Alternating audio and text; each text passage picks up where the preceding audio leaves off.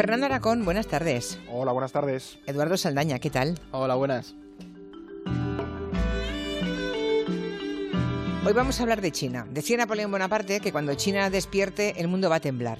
Hombre, de momento, aunque China no haya despertado del todo, sí es verdad que el mundo se asombra con lo que China consume. Fíjense, hablamos del verbo consumir solamente. ¿eh? No es para menos las grandes celebraciones que, que se hacen en el, en el, gigante asiático, pues ya no tienen nada que envidiar comercialmente, digo, ¿eh? a fechas de alcance global como el Black Friday o como San Valentín, incluso si me apuran el día de la Navidad. Seguramente los oyentes se preguntan, de eso vienen a hablar hoy los expertos de orden mundial, ¿cómo es posible que se dé este volumen de compras en un país, lo vimos hace poquitos días, ¿no? En la especie de Black Friday asiático que montaron allí con el Día del Soltero, que unos marcadores gigantes, parecía un maratón de estos de recaudar dinero, con unas cifras astronómicas. ¿Cómo es posible que un país que se autoproclama comunista tenga ese volumen de negocio, ese volumen de, ventas y de compras? Pues la verdad, Julia, es que es bastante curioso. Y de hecho lo vimos, la, como bien has dicho, la semana pasada con lo del Día del Soltero. Sí.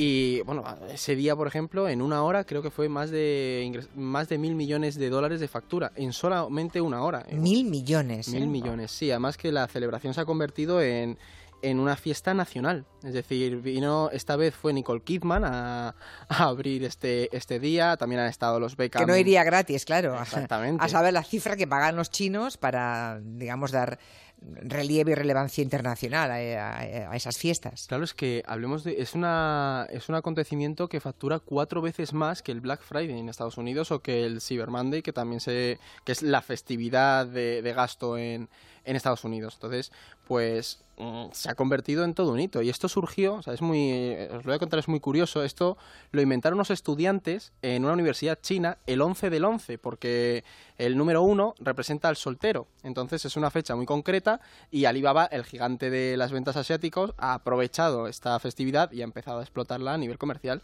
O sea, hay festividades tradicionales como el Año Nuevo Chino, ¿no? que es la gran super fiesta eh, china, y luego eh, están cosas inventadas por digamos, por, por, los comerciantes, ¿no? Como el Día del Soltero. Bueno, la inventó Alibaba. O sea, que está copiando, podemos decir, China un poco el modelo de la estrategia occidental, ¿no? De, de, mercantilizar al máximo las fechas. Claro, es decir, esto Alibaba, para quien no, los oyentes que no estén al tanto, es una, es una distribuidora, es decir, esto es una plataforma en Internet que pone en común a muchas marcas que venden sus productos. Entonces hay que buscar un, pues una, una fecha concreta y un motivo por el que vender. Y en cuestión de cinco años, el, la, esta empresa se ha convertido en, en, un, en, una, en, una, entidad puntera en esta venta por Internet. De hecho, los avances tecnológicos en, el Día del Soltero han llegado hasta puntos de pagar con reconocimiento facial, de crear... Eh, stands en la calle para poder hacer tus compras a través de Alibaba solo para estos días que ha durado esta festividad, para ese el, día. O sea, el caso es que ese día mmm, pagar y comprar fuera muy fácil, ¿no? Todo se ha puesto a, a, mayor servicio de... A gastar. A gastar, eso es. El Día de los Solteros. Bueno, Alibaba podemos para... Un poco es el Amazon chino, ¿no? El Justo. Amazon chino. Sí, podríamos decir que es esto. Al contrario que Amazon, ellos no tienen sus propios productos, pero sí que es... En, lo, en origen como tal, sí que es el Amazon chino. Ya. Bien, el hombre más rico de China es precisamente el propietario de esta plataforma, ¿no? De Alibaba. Justo, sí. Es el, el, más rico y creo que es un para muchos jóvenes es como un gurú, ¿no? Sí, claro, es un emprendedor. Esto lo, lo inició él y de hecho eh, tienes eh, Alibaba, también viene AliExpress, es una derivada de él y poco a poco ha ido creando un, un negocio que pues, es que es la, es, yo creo que es una de las empresas más fuertes de. Sí, Jack Ma probablemente es el, el, ejemplo claro de ese capitalismo chino de éxito, es el modelo. Right, I'm a 100% made in China. I learned my English by myself. And I try to teach myself how to programming on computer. I still don't know why, how it works. Ahí lo tienen, este es el tal Jack Ma, el gran emprendedor, el propietario de Alibaba, este chino que se vende a sí mismo diciendo que él es 100% chino, ¿no? 100% made in China. Creo que aprendió inglés este hombre por su cuenta, que intentó entrar en, en Harvard hasta en 10 ocasiones y no, no hubo forma de, de poder entrar en la universidad. Y esto que acabamos de escuchar pues es un pequeño fragmento de sus charlas. Hay un montón de charlas de este hombre en YouTube, ¿verdad? Claro, porque se ha convertido en un icono para muchos jóvenes chinos y sobre todo emprendedores de emprendedores chinos. Podríamos decir que es como el Steve Jobs de, los negocios en, el gigante asiático. Que se consuma tantísimo, esas cifras que, que acabamos de repasar, en China significa que bueno, que cada vez hay más gente que tiene pasta para hacerlo, ¿no? O sea, que hay una, nueva clase media china, podemos decir. Efectivamente, hasta hace unas pocas décadas nos habíamos acostumbrado a ese modelo made in China, ¿no? De, las, de esas fábricas que producían muy, muy barato porque China era un país con muchísima población y, que podía producir muchísimo porque los costes laborales eran bajísimos, ¿no? Pero con tanto desarrollo económico que ha tenido el país, eh, ya se estima que hay entre 150 y 300 millones de ciudadanos chinos que tiene una capacidad de consumo similar a la, a la clase media europea, es decir, que tenemos prácticamente una Unión Europea a nivel de consumo trasladada en Asia y eso va a ir creciendo. Y ahora mismo, pues eso, estas fiestas tienen ese impacto porque al final tienes una sociedad de 200, 300 o 400 millones de personas que en un solo día se ponen a consumir como si no hubiese mañana. Y que es una nueva clase urbana, ¿no? La mayoría urbana y acomodada, ¿no? con más capacidad de consumo, que también empieza a viajar, porque uno ya, ya puede cruzarse en, los paseos comerciales de las ciudades españolas con, con, esa clase nueva media ah, china que viaja y que compra. Claro, hay una cantidad enorme de población en, en, la costa este de China, en las grandes ciudades, de, de Shanghái, de la zona del río de, de la Perla, en Pekín también, y, todo eso eh, tiene una capacidad de consumo, como ya decía, enorme. Ahora el turismo chino, muchísimas, eh, muchísimos países y muchísimas empresas, es a lo que están apostando el turismo chino, porque hay una cantidad enorme de turistas que, es un mercado enorme a explotar y que hasta ahora eh, no se había considerado. Entonces, el potencial económico de la clase media china es impresionante. Por cierto, ¿y esto no va a ser un, enorme reto para el gobierno del Partido Comunista? Porque esa clase media digamos que puede empezar a, pedir reformas, ¿no? Que, les acerquen más a la, a la, democracia, que no solo sea el mercado el demócrata, que también sea el sistema político democrático, ¿no? Claro, en la lógica occidental que tenemos, la pauta más o menos que la lógica que se sigue es que cuando un, un país empieza a desarrollarse económicamente, a medida que puede consumir y tiene más facilidades de consumo, empieza también a exigir ciertas libertades, poder viajar fuera del país, poder acceder, en fin, a, a cuestiones bancarias, a ciertas libertades que le permitan, en definitiva, consumir con cierta libertad, ¿no? Entonces, China ahora mismo se encuentra en esa disyuntiva de si va a tirar por esa vía tradicional occidental o si el Partido Comunista Chino va a conseguir imponer ese capitalismo socialista modelo chino que le llaman ellos y conseguir un poco, bueno, garantizar el bienestar de la población sin que esta enorme cantidad de ciudadanos pongan en cuestión la legitimidad del Partido Comunista Chino. Claro, no, no, es todo un desafío realmente, ¿no? Veremos cómo, cómo va el futuro. Pero em, de entrada, desde aquí podríamos pensar, bueno, bien, a ver si esa creciente clase media consigue impulsar un cambio democrático en China. Pero a lo mejor no todo es tan bueno como parece. Claro, es que yo aquí además quería, quería puntualizar que, que no tenemos que caer en el, en el error de asumir que esta gente quiere un cambio.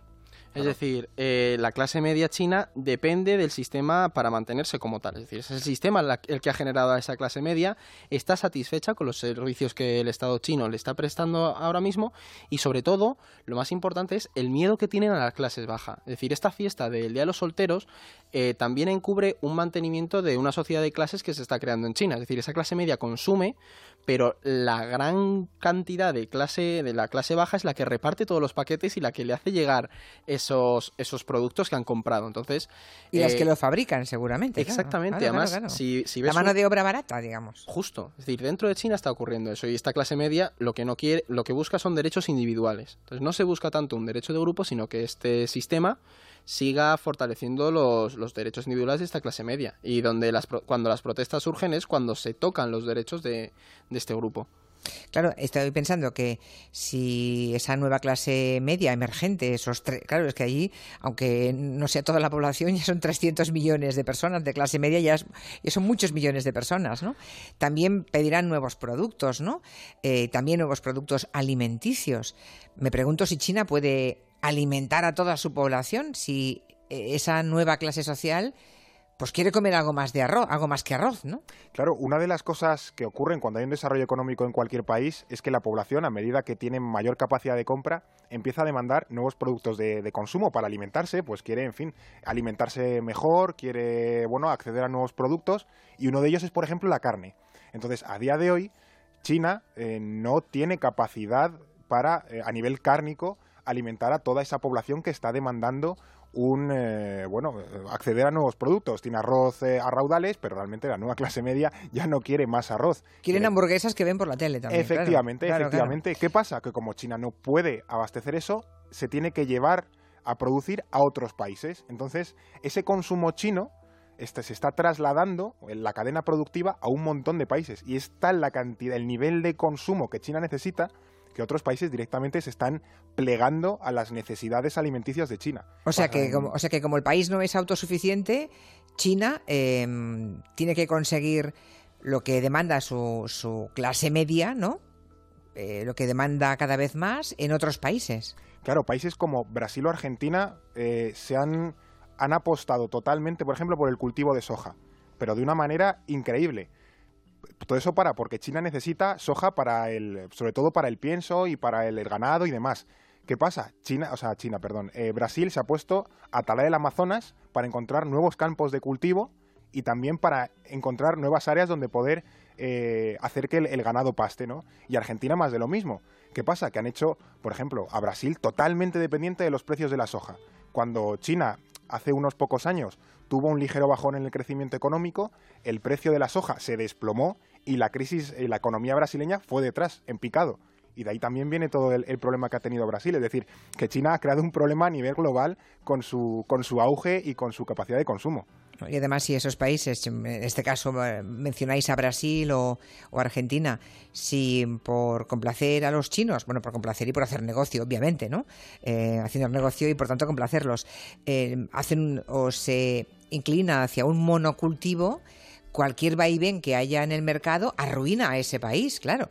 Efectivamente, incluso también pasa con el petróleo. China no es un país que pueda producir petróleo. Entonces, lo que ha hecho China ha sido económicamente invadir una enorme cantidad de países africanos para, eh, a cambio de determinadas concesiones, por ejemplo, eh, un Angola, por ejemplo, la, la petrolera estatal de Angola le cede ciertos pozos a China por 50 años de explotación y China a cambio construye dos hospitales, 20 escuelas y 5.000 kilómetros de carreteras. Es el modelo chino que tiene en África, que es el win-win llamado, pero lo que busca China son minerales, es comida, pero está invadiendo económicamente el mundo entero para abastecer a toda su población y es, o sea, económicamente y a nivel industrial es un, un gigante voraz.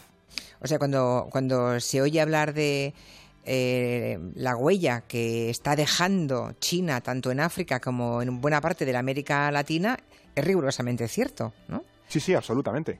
O sea, en este momento, pero además un poco la chita callando, ¿no? Es una cosa que ha sido un desembarco paulatino, muy intenso, pero que se va produciendo ante nuestros ojos sin que no se le dedique demasiado espacio ni atención en los medios. Sí, además lo que China ha hecho es una cosa y es ir a por los a por los desheredados, por decirlo así, a Claro, por los claro. a por los que nadie hacía caso. Claro, países- claro. África, es que África Justo. la hemos abandonado de, de Europa mm, desde hace tantísimos, mm, tantas décadas que de pronto llegan los chinos y se lo quedan. Claro, y sobre todo que no hacen preguntas y no ponen no ponen requisitos para eh, llevar a cabo los el, el comercio con estos países. Por ejemplo, en Angola, China no, no va a preguntarte si están bien tus derechos humanos, si tu población está a salvo. China quiere el petróleo a cambio esta carretera. Hay trato, hay trato, ya está. Y eso es, eso es lo que ha ido haciendo y ha ido creando una red que pues, toda África subsahariana ahí, eh, tiene mucha presencia en el comercio internacional. Por cierto, una última pregunta que mm, igual le resulta muy inquietante a todos, pero ¿es sostenible esto que está haciendo China con buena parte del planeta? Mm, No, no lo es. Es decir, China, de hecho, hemos visto que, está llevando a cabo cambios en su modelo de, de consumo a nivel medioambiental. Está intentando cumplir los requisitos porque China depende en exceso del carbón. No solo para la fabricación, sino a nivel de empleo. Más de un millón de chinos eh, dependen directamente de la industria del carbón. Y luego lo que ha hecho Fernando, es decir, la tala masiva de árboles en el Amazonas, el agua, porque China también tiene una necesidad de agua y llega a importar agua de, otros países. Entonces, conforme crece esa clase media, el país va avanzando, va consumiendo. ¿Qué pasa? Que, que Xi Jinping, de hecho, en la, en la última convención del Partido Comunista Chino, se, se trató el tema de cómo redireccionar la economía a un modelo sostenible. Entonces, lo complicado aquí es que de verdad se tome conciencia de la necesidad de China para con el, para con el planeta a ver qué ocurre. Yo es una, tengo dudas de, cómo lo adaptarán. Pues nos quedamos un poco inquietos, ¿eh? pero me temo que tenía razón Napoleón. ¿eh? Cuando China despierte, el mundo temblará. Estamos temblando ya. Gracias, Fernando Arancón y Eduardo Saldaña. Gracias a ti. En Onda Cero. Hello. Julia Otero.